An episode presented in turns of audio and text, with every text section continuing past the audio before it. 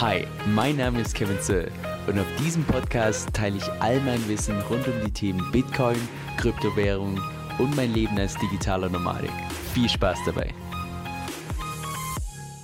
Hey Leute, Kevin hier. So die letzten paar Monate habe ich zusätzlich zu den ganzen Podcasts und so weiter auch ein Buch nach dem anderen verschlungen zum Thema DeFi.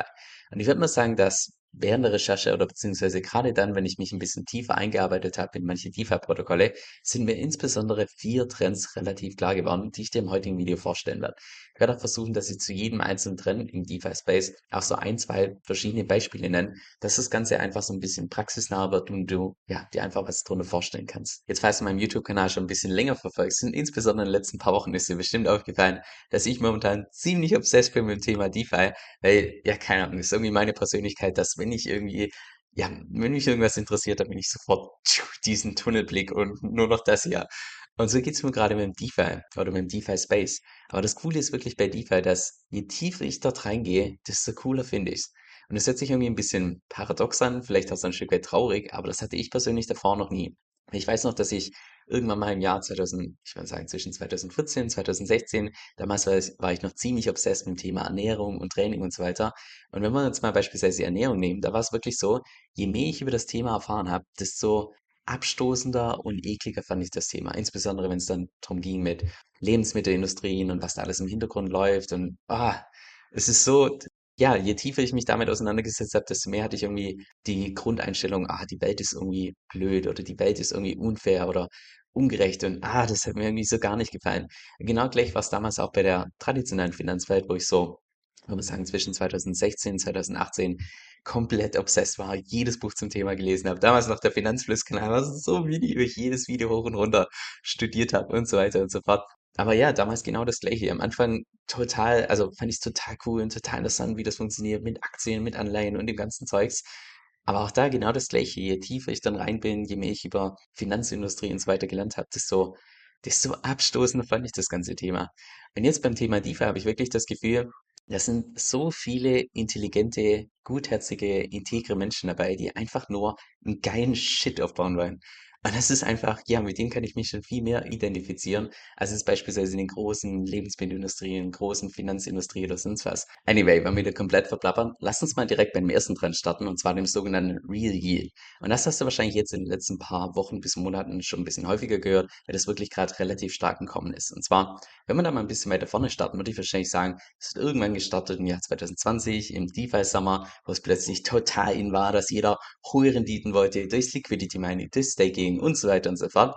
Und was haben natürlich dann irgendwelche klugen Entrepreneure gemacht? Die haben gedacht, hm, der Gesamtmarkt will also jetzt einen besonders hohen Cashflow durch eine Blockchain. Was machen wir folglich? Na klar, wir bauen unsere eigene Blockchain auf, die den einzigen Zweck hat, einfach einen hohen Cashflow zu versprechen. Und natürlich alles im Hintergrund auf Grundlage von einer hohen Inflationsrate. Ist ja logisch. So. Und in aller Regel funktioniert das auch, ich sag mal, in der Anfangsphase relativ gut und insbesondere in der Bullrun, weil dann immer mehr Leute reinkommen und es im Prinzip so eine Art ja, positive Spirale wird, weil immer mehr Leute reinkommen, die hohe Nachfrage nach diesem Coin natürlich dann auch den Cashflow nach oben, nach oben setzt und dadurch, dass auch wenn die Inflationsrate dann ein bisschen sinkt, einfach nur dadurch, dass der Coinpreis relativ stark ansteigt, kann der Cashflow relativ lange einfach auf einem hohen Niveau gehalten werden. So, und in aller Regel gibt es dann auch irgendwie zusätzliche Affiliates-Programme, meistens von irgendwelchen Unternehmen, die ausgerechnet mit so einer Blockchain zusammenarbeiten, sodass dann ja einfach plötzlich überall die Gier aufkommt und jeder zur Sales-Person wird und so weiter und so fort. Und das ist wahrscheinlich auch traurigerweise das, was die allermeisten Leute unter DeFi verstehen. Jetzt zum wirklichen Problem wird es in aller Regel erst dann, wenn wir entweder in den Bärmarkt gehen und von sich aus einfach die Nachfrage stark nachlässt oder einfach die Inflationsrate mittlerweile so stark gesunken ist, und damit natürlich auch der Cashflow, dass dann wirklich der reale Use Case von diesen Blockchains zum Tragen kommt. Und es hört sich jetzt ein bisschen traurig an, aber das ist einfach Fakt, dass die allermeisten DeFi-Protokolle einfach keine Daseinsberechtigung haben, was den Use Case angeht. Das ist genau gleich wie bei irgendwelchen anderen Startups. Der Großteil der Startups scheitert und nur ein kleiner Teil ist tatsächlich erfolgreich.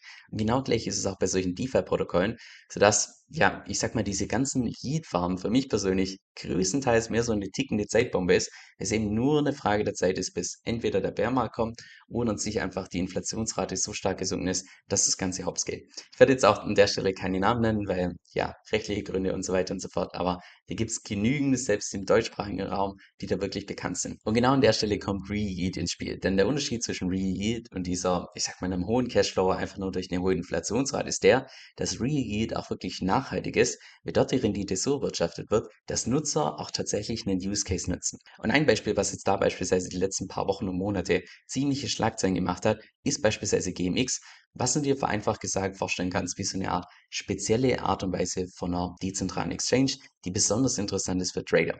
Und das ist beispielsweise bei GMX so, dass man den ganzen Trading-Gebühren, die anfallen, weil wie jedem einzelnen Trade fallen natürlich Gebühren an, genauso auch wie bei einer zentralen Exchange. Und dort ist es beispielsweise so, dass 70% von den Gebühren, die gehen an die ganzen Liquidity Provider und die restlichen 30% an die ganzen GMX Staker. Und allein nur dadurch, dass die ganzen Nutzer die Plattform nutzen, werden so hohe Fees fällig, dass, ja, dass die derzeit eine Zweistellige-Rendite anbieten können. In einem Bärmarkt. Also in sich einfach ein super revolutionäres neues Konzept ist. Da werde ich auch demnächst noch ein separates Video zu machen, weil es einfach ja was komplett Neues ist. Dann der nächste Trend im DeFi-Space, der mir aufgefallen ist, dass immer mehr tokenisiert wird. Und vor allem auch Dinge, die man sich vor, ich sag mal, einem Jahr oder zwei Jahren noch gar nicht wirklich vorstellen konnte, die heutzutage zusätzlich tokenisiert werden. Und zwar zum einen, ich glaube, das Set-Protokoll, von dem habe ich in den letzten paar Wochen schon genügend geschwärmt, aber ich finde einfach das Konzept dahinter absolut revolutionär. Denn das erlaubt dir im Wesentlichen und ziemlich vereinfacht, dass du im Prinzip eine Anlagestrategie tokenisieren kannst. Und in dem Moment, wo jemand dein Token kauft, tut er automatisch deine Strategie kopieren. Weil eben dein Token automatisch mit dem Kollateral hinterlegt ist von der jeweiligen Strategie. Und selbst wenn du jetzt beispielsweise deine Strategie entsprechend änderst, dann ändert sich nur das Kollateral im Hintergrund, aber die ganzen Nutzer haben nach wie vor deinen Token, den sie 24/7 kaufen können, verkaufen können und so weiter. Und jetzt das Revolutionäre an diesem Konzept ist wirklich, dass derjenige, der die Strategie bestimmt, hat zu keinem Zeitpunkt Zugriff auf das Geld von den ganzen Anlegern, also von den Leuten, die die Strategie kopieren. Das Einzige, was derjenige machen kann, ist wirklich nur die Strategie festlegen. Das heißt, wenn du so willst, ist das einfach eine komplett neue, dezentrale und vertrauenslose Art und Weise von einem Investmentfonds, was einfach davor wieder in der realen Welt noch auf der Blockchain jemals existiert hat, was einfach ein komplett neues Konzept ist. Ich habe auch schon zum Set-Protokoll ein ziemlich ausführliches Video dazu gemacht, was ich da unten in der Beschreibung verlinkt habe. Falls du das noch nicht gesehen hast, kann ich dir definitiv empfehlen. Das ist ein mega spannendes Konzept. Dann das zweite Beispiel für eine Tokenisierung ist Aktionariat, was ein cooles Konzept ist, was vor kurzem auch Martini Mondo auf seinem YouTube-Kanal vorgestellt hat. Und zwar ist das hier beispielsweise ein Schweizer Unternehmen, was den ganzen Startups ermöglicht, dass sie von Beginn an eigene Aktien rausbringen in Form von Tokens. So, das heißt einerseits für die ganzen Startups natürlich total cool, dass sie sich von Beginn an finanzieren können durch Aktionäre, also die Leute, die entsprechend Interesse haben. Und auch gleichzeitig natürlich für dich selbst als Investor, dass du relativ früh auch in die ganzen Startups investieren kannst, was früher, ich sag mal, überwiegend für die ganzen VCs, also Venture Capitalists möglich war, dass du jetzt auch selbst diese Möglichkeit hast. Das heißt, völlige Chancengleichheit, völlige Demokratie, was die ganzen Möglichkeiten angeht. Und der große Vorteil von der Art von Aktie ist eben im Vergleich zu beispielsweise den ganzen synthetischen Aktientokens wie von Mirror, Synthetics, DeFi Chain und so weiter und so fort, dass es da wirklich auf ein Win-Win beruht. Weil da ist nicht nur so, dass du als Investor einen Vorteil hast, sondern natürlich auch als Unternehmen, wo du entsprechend deine Tokens rausbringen kannst. Weil bei den klassischen, ich sag mal, synthetischen Aktientokens ist es ja so, dass du als Investor nur so eine Art, ich sag mal, du kaufst den Anspruch auf einen Preis, aber wenn du jetzt beispielsweise in so synthetische Aktientoken investierst, hat das Unternehmen überhaupt gar nichts davon, weil dadurch nicht der Preis von der Aktie entsprechend beeinflusst wird. Und hier ist es das entsprechend anders. Wenn du dort investierst, haben auch tatsächlich die Unternehmen, die die Aktie rausgebracht haben, auch wirklich einen Vorteil. Dann der dritte Trend in DeFi ist definitiv Capital Efficiency. Und an der Stelle tue ich mir schwer, da irgendwie einen deutschen Namen dafür zu finden, weil unter Kapitaleffizienz kann sich wahrscheinlich kein Mensch was vorstellen. Aber was ich damit im Prinzip meine, ist, dass man mit dem gleichen Geld mehr rausholen kann. Und auch dazu zwei verschiedene Beispiele, und zwar einmal aus dem Bereich Borrowing, das ist ja nach wie vor MakerDAO und Aces App ist im Prinzip nur die Benutzeroberfläche von MakerDAO. MakerDAO ist dann nach wie vor das größte Konzept, war auch damals der First Mover, wo die im Prinzip gesagt haben, hey, wenn du deine Kryptowährung als Sicherheit hinterlegst, dann kannst du bis zu zwei Drittel davon als Kredit entsprechend aufnehmen. Jetzt mittlerweile gibt es auch schon Boards, wo die Überversicherungsgrenze ein bisschen geringer ist, bei 130 Prozent, wie beispielsweise hier. Und das erlaubt im Wesentlichen, dass du eben mit diesem Board in Summe einen Hebel aufbauen könntest von ungefähr 4,3x zahlst aber dafür dann auch jährliche Zinsen in Höhe von ungefähr 3,5%. Jetzt das ursprüngliche Konzept von MakerDAO wurde auch bereits mehrfach optimiert und derzeit der Marktführer, was die effizientesten Vaults angeht, ist Liquidity beziehungsweise auch mittlerweile DCF, die das ursprüngliche Konzept von Liquidity kopiert haben. Und das ist im Prinzip so, dass du wenn du tatsächlich das gleiche Konzept machst, also deine Kryptowährung als Sicherheit hinterlegst, dass du dann einen Kredit aufnehmen kannst, der deutlich höher ist als es beispielsweise bei MakerDAO, weil bei Liquidity die Überversicherungsgrenze noch 110% ist und bei MakerDAO der effizienteste Wort bei 130% ist. Schon allein dieser Unterschied von diesen 20% erlaubt dir hier bei Liquidity, dass du dann Hebel aufbauen könntest, in der Theorie von bis zu 11x das heißt schon allein, was den Hebel angeht, knapp dreimal mehr effizienter als es beispielsweise MakerDAO. Und auch gleichzeitig, was die Gebühren angeht, bei Liquidity beispielsweise überhaupt keine jährlichen Zinsen, sondern das einzige, die einzige Gebühr, die anfällt, ist tatsächlich dann, wenn du einen Kredit aufnimmst, einmalig 0,5%.